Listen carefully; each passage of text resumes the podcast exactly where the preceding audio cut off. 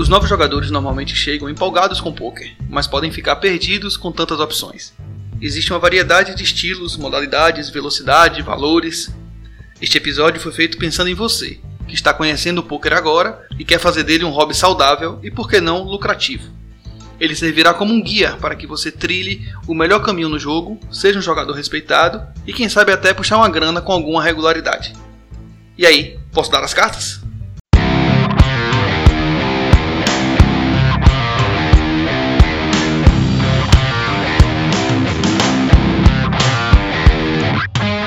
Fala galera, sejam bem-vindos ao episódio 51 do Hit Podcast. Eu sou Rafael Pimenta e cheguei aqui trazendo um episódio especialmente para os iniciantes no poker. Você que está conhecendo o poker agora, que está começando no joguinho e eventualmente pode estar um pouco perdido com tantas opções que o jogo oferece.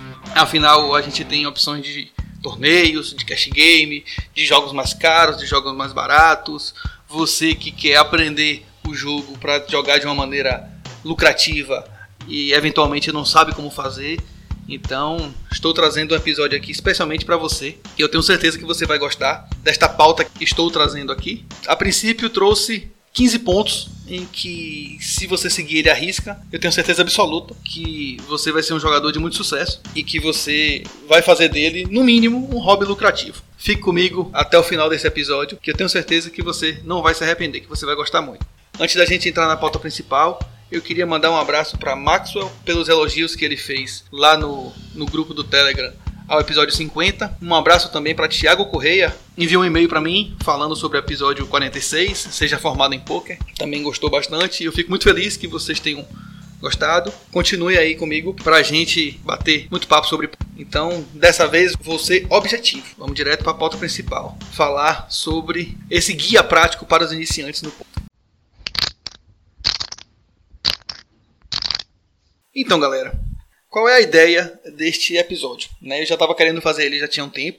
Resolvi tirar ele do papel. Que é o seguinte: eu, eu vejo uma cacetada de comentário monitorando uh, o que a galera fala sobre poker na internet e tudo mais. A cada dia chegam uma porrada de novos jogadores. E muitos deles meio sem saber o que fazer. Eu queria aprender poker. Como é que eu faço para jogar? Eu queria saber jogar poker. E então as pessoas um pouco perdidas ao chegar nesse mundo, porque o poker ele oferece uma infinidade de, de, possibilidades. A gente tem jogos mais baratos, a gente tem jogos mais caros, a gente tem várias modalidades. Você pode jogar Hold'em, pode jogar Omaha, pode jogar outras, como a gente falou no último episódio sobre Mystery Games. Você tem vários formatos de jogos, né? Você tem torneios rebuy, torneios freeze out, sit and go, torneios knockout, enfim, uma cacetada de formatos. Você tem torneios muito rápidos, você tem torneios devagar, demorados. Então é uma infinidade de opções para você e o cara pode ficar nem um pouco perdido e muitas vezes jogar tudo do mesmo jeito, o que não é exatamente o, o modelo ideal. Então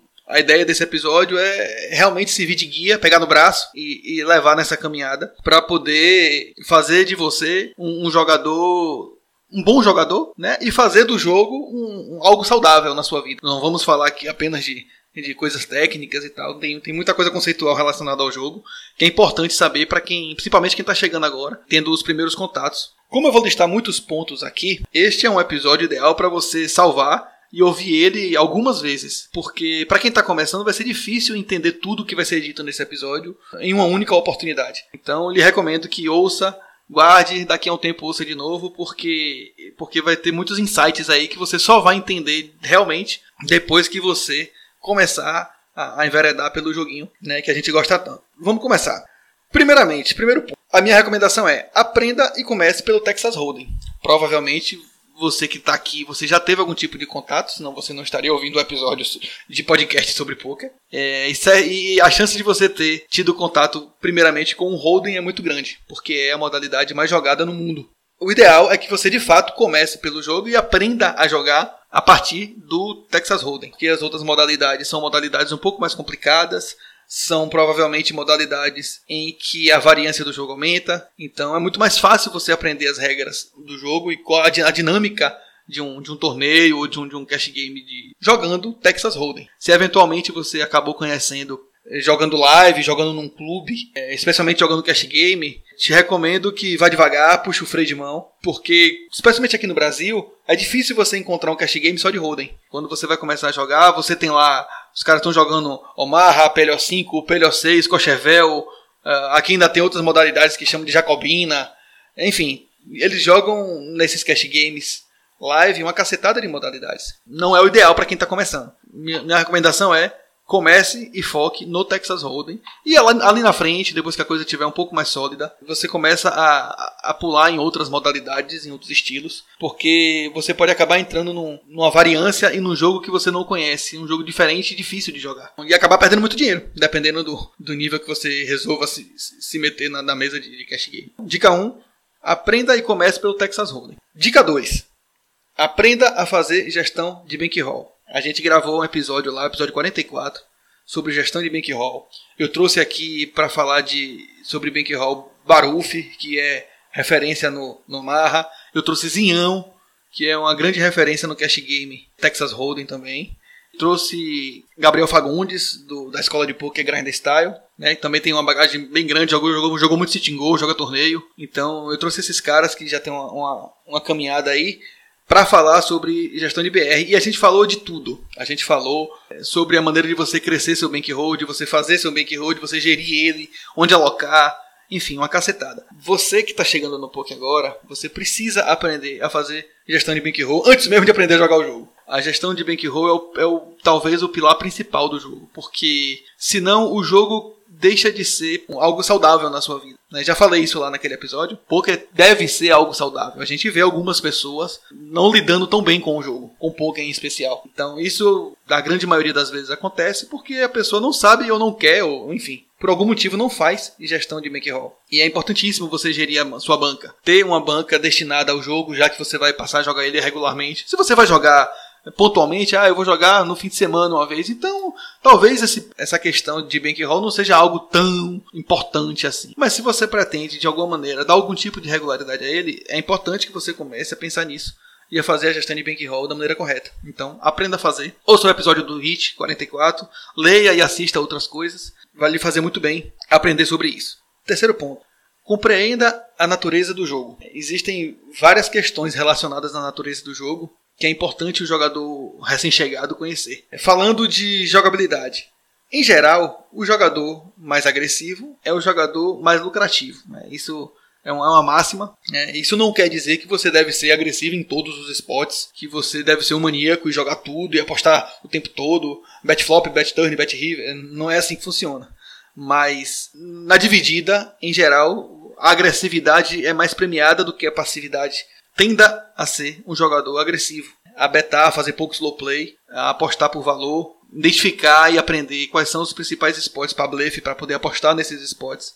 Ser agressivo no poker é uma linha que traz mais resultado. É, isso faz parte da natureza do jogo. Eu trouxe aqui um bate-papo que aconteceu no, no Twitter, agora recentemente, no início de abril, em que um rapaz chamado Rodrigo Campos, acho que ele é da área de economia, ele faz referência a Jorge Paulo Lema, que é um, um cara conhecido na área. Ele fala assim: Jorge Paulo Lema, para mim, um dia no escritório. Rodrigão, eu sempre preferi o cara que eu tenho que segurar do que aquele cara que eu tenho que empurrar. Você é qual? A resposta de Guilherme Chenot, que a gente já entrevistou aqui para ele, foi a seguinte: é, é igual ao poker, muito mais promissor pro lapidador de talentos dosar a agressividade natural dos jogadores agressivos do que transformar jogadores naturalmente passivos em agressivos. E a agressividade é fundamental para ser um grande jogador. Xenô foi cirúrgico aqui no comentário dele. E é disso que a gente está falando aqui. A agressividade é, um, é, um, é, uma característica natural de grandes jogadores de poker. Outra coisa relacionada à natureza do jogo é: você não vai ganhar sempre. Ponto. Não existe um jogador que ganha o tempo todo. Se acostume com isso, né? Você que está chegando agora pode não lidar bem com esse tipo de coisa. Normalmente o jogador de poker, ele é atraído pelo poker porque ele é um cara naturalmente competitivo. Ser competitivo não é motivo para você querer ganhar o tempo todo. Você tem que entender que a natureza do jogo é essa. Tem horas que você ganha e tem horas que você perde. A ideia é você ganhar mais do que perder, mas você vai perder. Entenda isso para poder lidar bem com, com o jogo, porque senão o jogo acaba destruindo seu dia, seus relacionamentos, acaba distraindo tudo, porque aquilo lhe afeta de várias maneiras, inclusive financeiramente. Então esteja preparado para isso, para perder em determinados momentos. Uma outra questão sobre a, a natureza do jogo é desenvolva uma inteligência emocional. É muito fácil para o jogador de poker perder a, a cabeça jogando, porque está no momento ruim, porque o baralho não está ajudando, não está ventando, os seus draws não estão ventando. Então a gente precisa aprender a ser inteligente emocionalmente para não deixar isso nos afetar tanto dentro do jogo como off-table, né? Como na nossa vida pessoal, no trabalho que a gente tenha. A gente às vezes fica muito puto quando você tem lá dias e dias é, sem ganhar e, e, se questionando muitas vezes. É um, é um bom atributo para um jogador de poker ser inteligente emocionalmente. Quarta dica: aprenda a matemática do jogo. Não existe um jogador de poker, um bom jogador de poker, que não, não entenda da matemática do jogo. Até tem, existem algumas situações muito pontuais em que o cara é aquele aquele rato do baralho, aquele cara que tem o traquejo do jogo e que aprende sem fazer a, a, o cálculo da, da, das situações no poker, mas, mas isso é uma situação muito pontual e muitas vezes alguém que tem intuitivamente a sensação de que aquele determinado esporte é um esporte lucrativo. O cara aprende a fazer isso ainda que não faça isso de maneira matemática. Mas, via de regra, você tem que aprender a matemática do jogo. O jogo de poker é um jogo essencialmente matemático. É imprescindível que você aprenda a matemática dele. A gente já falou disso em outros episódios aqui também. Primeiro, aprenda a calcular pot odds. Você que está chegando agora, existe um cálculo chamado pot odds, não cabe aqui ficar é, dissecando ele, mas existe.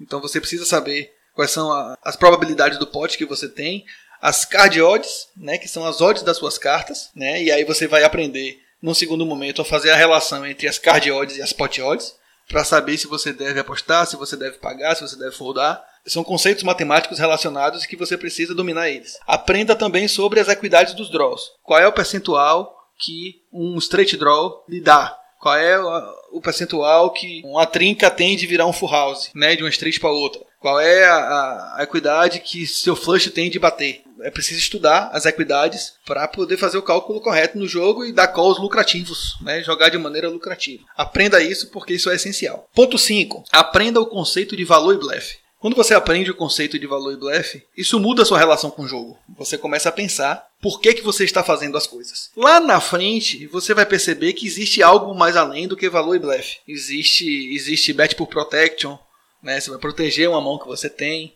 Existem algumas situações em que você está é, semi-blefando e que seu, seu bet muitas vezes não é nem valor nem blefe, mas enfim, é, são situações pontuais, mas a maioria delas você vai poder definir: estou betando por valor ou estou betando por blefe. Você precisa aprender esse conceito. Eu vejo pessoas que jogam poker literalmente há, há décadas, né? décadas não, há pelo menos uma década, e ainda não sabem se estão betando por valor ou estão betando por blefe em diversos esportes diversos esportes mesmo. Pessoas que já têm, em tese, uma bagagem muito grande no jogo. Isso não faz o menor sentido.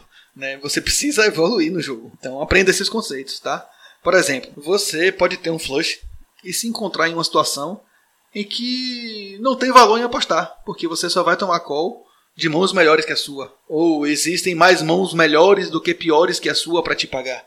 Então, por mais que você tenha lá um flush nuts, você não tem mais, mais possibilidade, de acordo com como a mão se desenvolveu, desenrolou, de betar e receber um call lucrativo. Então, você começa a perceber isso quando você entende o conceito de valor e blefe. Do que que eu vou extrair? Né? Eu estou betando para extrair de que mãos? Quando aquelas mãos que você deseja extrair, elas não existem mais no range do cara, você não tem, não tem mais valor. É preciso entender esse conceito, é importantíssimo. Ponto 6.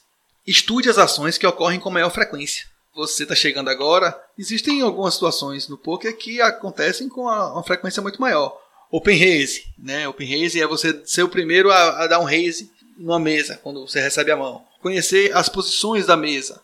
Conhecer, por exemplo, CBET. CBET é uma ação que acontece com muita frequência. A defesa dos blinds.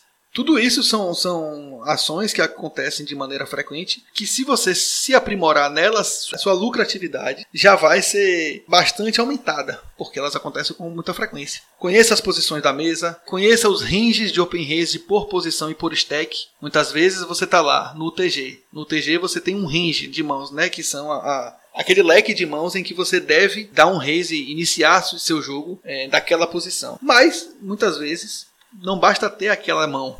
Você precisa ter um stack que lhe permita dar um raise do UTG com aquela mão, porque senão ela, ela não vai ser lucrativo.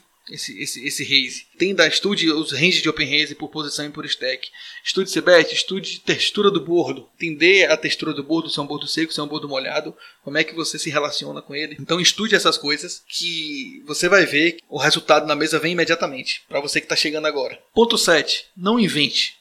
O simples é o mais lucrativo no poker, especialmente jogando microlimites, jogando os níveis mais baixos. Se você não inventar, se você aprender o básico e jogar o básico, jogar o, o feijão com arroz ali, você já vai ser lucrativo. Posso te garantir isso. Você já vai ser lucrativo. Jogadas mirabolantes não funcionam contra jogadores que não entendem muito o jogo. Às vezes você tá ali mirabolando porque ele acha que eu tenho, que eu penso, que eu faço assim, não sei o que. Porra nenhuma. O cara não tá muitas vezes só olhando para as cartas dele não lembra de nada que você fez e você tá ali viajando na maionese e achando que ele tá filosofando sobre a sua mão e ele não está. E a maioria das vezes não está. Então não adianta fazer jogada mirabolante contra quem não entende muito, nem não pensa muito. Eu publiquei anos atrás aqui um artigo que ele ainda é muito atual, ele está no site do HIT, que chama Níveis de Pensamento, em que ele coloca os jogadores em, em níveis de pensamento diferentes. Né? Os jogadores, à medida que vão evoluindo, estão se posicionam em níveis de pensamento diferentes. Né? Até no desenrolar de, de, de uma mesa né, do, do jogo num torneio. E esse artigo explica bem isso que eu estou falando aqui sobre o que eu tenho, o que você pensa que eu tenho, o que você pensa que eu penso que você tem, e assim vai infinitamente. É um artigo bem interessante, eu recomendo a vocês que dêem uma pesquisada lá no site para dar uma lidinha nele. Certo? Vou colocar ele nas notas desse episódio aqui. E neste episódio, repleto de sugestões para jogadores iniciantes de poker, uma dica importantíssima nunca poderia passar batido. Na hora de comprar e vender as suas fichas de poker, sempre escolha alguém de confiança. E a nossa recomendação é que você escolha a DM Créditos, parceira do HIT. A DM Créditos é uma empresa que trabalha na compra e venda de fichas de poker online e trabalha com os principais sites de poker do mercado: PokerStars, GG Poker, Suprema, PP Poker, entre outros sites. Você pode comprar ou vender suas fichas de poker falando com eles pelo WhatsApp, pelo site ou mesmo iniciando sua negociação pelas redes sociais da DM Créditos. E ainda tem mais. A DM também trabalha com apostas esportivas, então, se você gosta de fazer sua fezinha lá no futebol ou em outro esporte, a DM também pode intermediar sua compra e saque dos sites de aposta esportiva. A DM Créditos conta com o know-how de Diógenes Malaquias. Diógenes que já foi jogador profissional de poker e é a cabeça por trás da DM Créditos, tem confiança total do mercado e sabe exatamente o que um jogador de poker precisa no seu dia a dia. Por isso, o atendimento da DM é tão bom. Eu sou cliente da DM Créditos e posso te dizer, o atendimento deles é rápido e muito seguro. Então, não vacile. Na hora de comprar e vender as suas fichas de poker, vá com a DM Créditos que você vai na segurança, vai na rapidez e vai ficar satisfeito. Ponto 8. Não blefe o jogador ruim que paga tudo. a gente tende a, quando a gente está chegando no poker, a acreditar que o poker é um jogo de blefe. O jogo tem blefe, mas ele não é um jogo de blefe. Você não blefa o tempo todo. Você blefa em situações muito pontuais. E muito pontuais e contra jogadores específicos. Tem jogador que não é lucrativo você blefar ele. Por mais, por mais tentador que seja, você não adianta você blefar ele, porque ele é o cara que ele não larga nada. O mínimo valor que ele tiver, ele vai lhe pagar. Contra esse tipo de jogador, você joga por valor, você não joga por blefe. Resista à tentação de blefar o jogador ruim que paga tudo, tá certo? Essa é uma dica importantíssima que vai aumentar muito a sua lucratividade. Ponto 9. Estilo de jogo. Minha recomendação é uma recomendação sobre começar o jogo jogando de maneira tight. O que é isso? É jogar menos mãos. Né, jogar um, um, range de mãos um pouco mais restrito. Você vai ver à medida que você for jogando que esse, essa máxima ela vai se, se flexibilizando um pouco. A recomendação por começar a jogar tight é porque você está chegando agora e você ainda não está seguro de todas as coisas, de todas as situações que se apresentam à sua frente. Então, quando você começa a jogar um jogo um pouco mais sólido, é, você se coloca em situações melhores, você diminui a chance de estar em situações ruins no pós-flop. Eu trouxe aqui um tweet de uma jogadora de poker gringa, Karen Marie. Ela fala algo, falou algo bem interessante e que se adequa bem a esse ponto aqui. Eu vou tentar fazer uma tradução livre aqui do tweet dela. É, ela fala assim: Quanto melhor pós-flop você for, mais você vai abrir o seu range. Quanto pior pós-flop você for, mais tight será o seu range. E se afastará de armadilhas. Se você não tem experiência suficiente é, sobre como fazer, como jogar o jogo, como fazer as coisas, você se colocará em menos armadilhas. Você não, não deve se colocar em, em, muitas armadilhas. É mais ou menos essa a ideia do tweet dela. Então é isso. Jogar de maneira um range mais fechado vai facilitar muito o seu jogo pós-flop. Principalmente você que está começando e que ainda não tem tanta experiência no jogo. Então, recomendo que comece com range mais restrito, não queira jogar todas as mãos, né? aprenda quais são as mãos que se deve jogar em cada posição, em cada, em cada momento do torneio, se for torneio, né? em cada tamanho de stack, para poder fazer a coisa bem direitinho. Ponto 10. Possua uma rotina de estudo e jogo que se adeque ao seu dia a dia. Eu falei em outros episódios aqui é, sobre a minha experiência. Eu tive que migrar de modalidade porque os torneios já não estavam mais cabendo no meu dia. Eu já não conseguia passar é, com frequência 6, 7, 8 horas jogando torneios de poker. Então eu acabei migrando para o cash game, porque ele se adequou, era o que se adequava, na verdade, minha, ao meu novo momento. Eu recomendo que vocês façam a mesma coisa. Muitas vezes você tem lá trabalho o dia todo, não tem tempo para poder jogar, ou quando você vai jogar, vai exigir mais fisicamente, né? vai dormir pouco e vai comprometer o seu outro dia. Enfim, é a sua disponibilidade, inclusive, que pode definir o estilo de jogo que você vai jogar. Né? Ah, eu gosto muito de torneio. Porra, eu também gosto de jogar torneio, mas sua vida não permite jogar torneio, vai fazer o quê?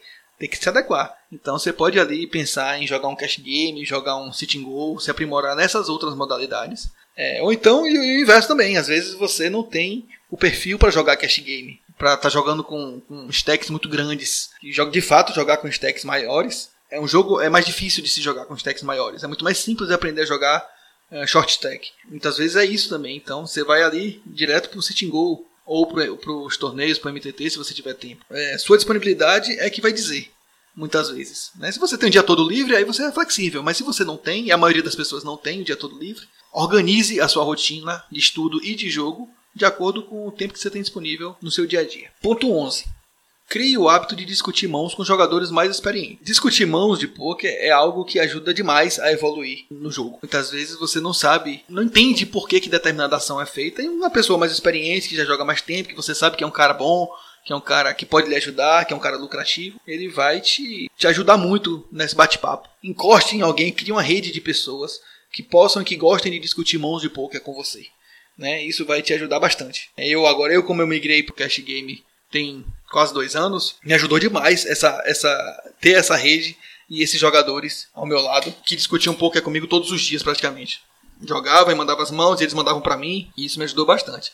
E um detalhe, né, eu vou parafrasear a Metallica. Mantenha a cabeça aberta para visões diferentes. Muitas vezes você tem uma ideia, uma concepção já formada na sua cabeça, e quando você se depara com uma opinião diferente, você resiste a aceitar. Quando você for discutir uma mão de poker, vá sem preconceito. Vá disposto a ouvir muitas vezes o que você não quer ouvir. Porque são nossas, nossos preconceitos que muitas vezes nos ancoram em uma determinada situação e não nos deixam sair dela. A gente muitas vezes evolui é se desprendendo de determinados conceitos que a gente tinha. É uma recomendação que eu lhe dou. É, aceite outras, outras opiniões diferentes do que você pensa para poder conseguir transformar um, uma situação que que não está sendo lucrativa para você em uma situação com expectativa positiva. Ponto 12. Escolha jogos com menor variância. A pior coisa que pode acontecer para um cara que ainda não tem uma banca formada é pegar uma variância. Né? Na verdade, no início nem é variância. Né? No início não é variância porque variância é quando você já tem um estilo de jogo lucrativo já consolidado. Mas, é, enfim, fazendo essa, essa analogia, é muito ruim você pegar jogos em que a natureza deles seja uma natureza de variância muito grande. Por exemplo, é bom começar por Sitting Go. Eu, quando comecei a jogar poker lá atrás, eu comecei a jogar pro Sitting Go e conheço muita gente, muitos dos grandes jogadores de MTT lá atrás jogaram Sitting Go. Sitting Go é um jogo barato, muitas vezes, né? Tem, tem para todo sabor. É um jogo rápido, é um jogo em que te dá experiência nas várias fases de um torneio. Você consegue jogar desde uma situação mais deep, logo no início, até situações mais short logo ali na frente. Alguns minutos o nível de blind vai subindo e você vai vai passando por essas fases. Então ele, é, ele é um jogo que tem poucas pessoas. Sitting Go, ele, ele, as mesas se formam quando determinado número de pessoas senta naquela mesa. Então você tem Sitting Go de 9 players, de 18 players, de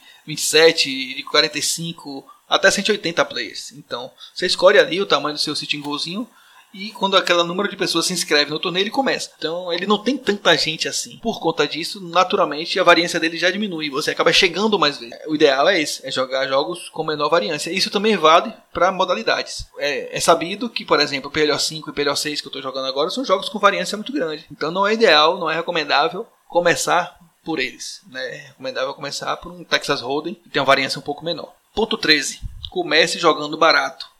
Nunca subestime o jogo. Não vá naquela filosofia de que há. Tem muita gente que repete isso, né?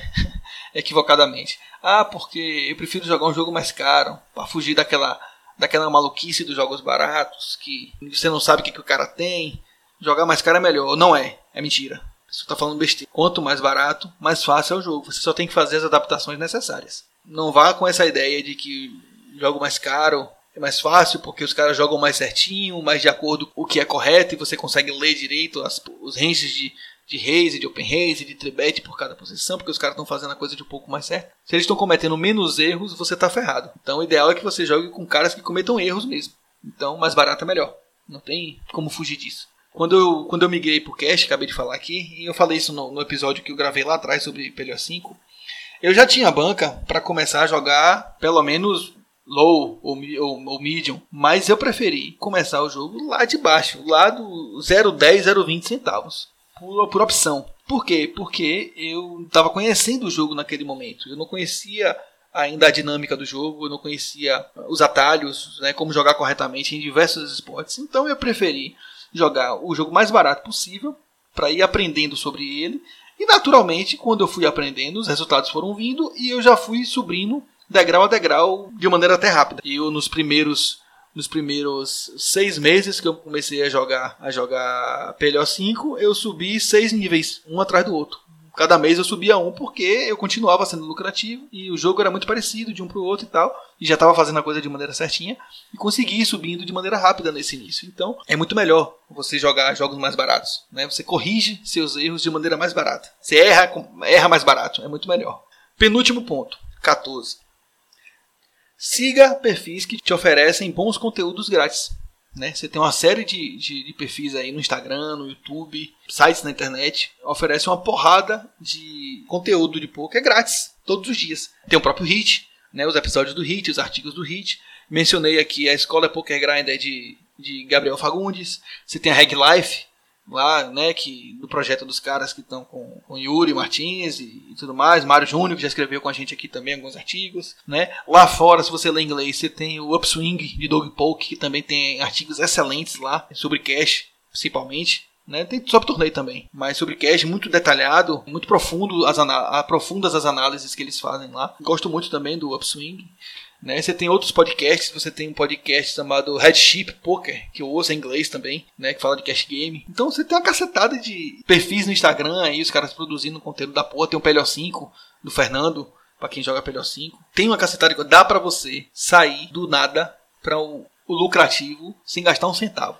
Tá? Você não vai ganhar uma fortuna de dinheiro, porque em determinado nível você vai chegar num teto que aquele conhecimento dado em diante vai lhe exigir um investimento. Mas você consegue sair do zero, sair do, do negativo para virar um jogador positivo somente com conteúdo grátis. É perfeitamente possível. Não vacile, dê atenção aos locais certos, às fontes certas, que o resultado vem. Se beber da fonte certa, o resultado vem. Último ponto que eu separei aqui: conheça o poker ao vivo, o poker live, se eventualmente você não conhece. Se você chegou agora de paraquedas e conheceu o poker pela internet, vá conhecer o Poker Live. O tesão de jogar Poker Live é inigualável. Tenho certeza que, independente de lucratividade, você vai se divertir muito jogando poker ao vivo, num clube da vida ou no home game com a galera. É, é gostoso demais pegar nas fichas, ver a veia pulsar na, na hora de um blefe, na hora de pagar um, uma aposta. Todo mundo olhando para você. É, é, um, é uma sensação indescritível. Então, se você ainda não conhece, conheça, porque você vai se apaixonar ainda mais pelo joguinho, tá certo?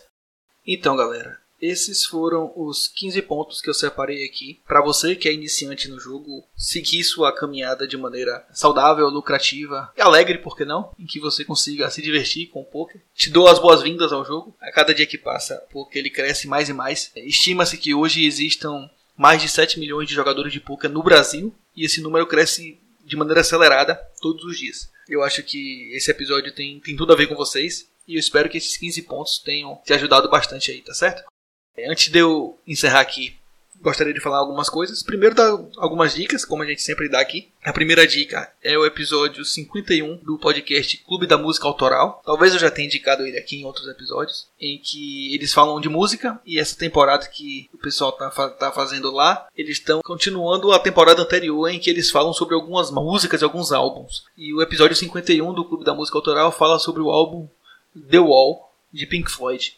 Né, que eu gosto bastante. Então eu recomendo muito que vocês ouçam esse episódio, porque esse episódio ficou sensacional. O Gilson de Lázari, que é o cabra que, que joga duro lá, fez um episódio excelente e eu recomendo a vocês que ouçam, tá certo? Um outro episódio de podcast que eu vou indicar aqui também é um episódio do podcast do Sketch, em que ele fala sobre sobre EV. Ele faz uma associação sobre sobre EV, que é um conceito que a gente aprende no poker, e ele traz isso pro nosso dia a dia. E é um episódio que ficou muito interessante. Eu recomendo muito que vocês ouçam esse episódio. Só vou fazer um asterisco aqui nessa dica, porque eu recomendo que você fique nele, neste episódio. Porque nos outros episódios ele começa a falar de política lá por um viés que eu não concordo muito, citando pessoas que não são muito, digamos, confiáveis. Para você não se frustrar, se eventualmente a sua linha política for a mesma minha, eu recomendo que você fique nesse episódio, que está realmente excelente sobre EV. Mais uma outra questão aqui. O HIT é um projeto independente e não tem grandes empresas que o financiem. Então, se você gosta e valoriza nosso conteúdo aqui, ajude ele a se desenvolver. As melhores maneiras que você pode ajudar o HIT são: primeiro,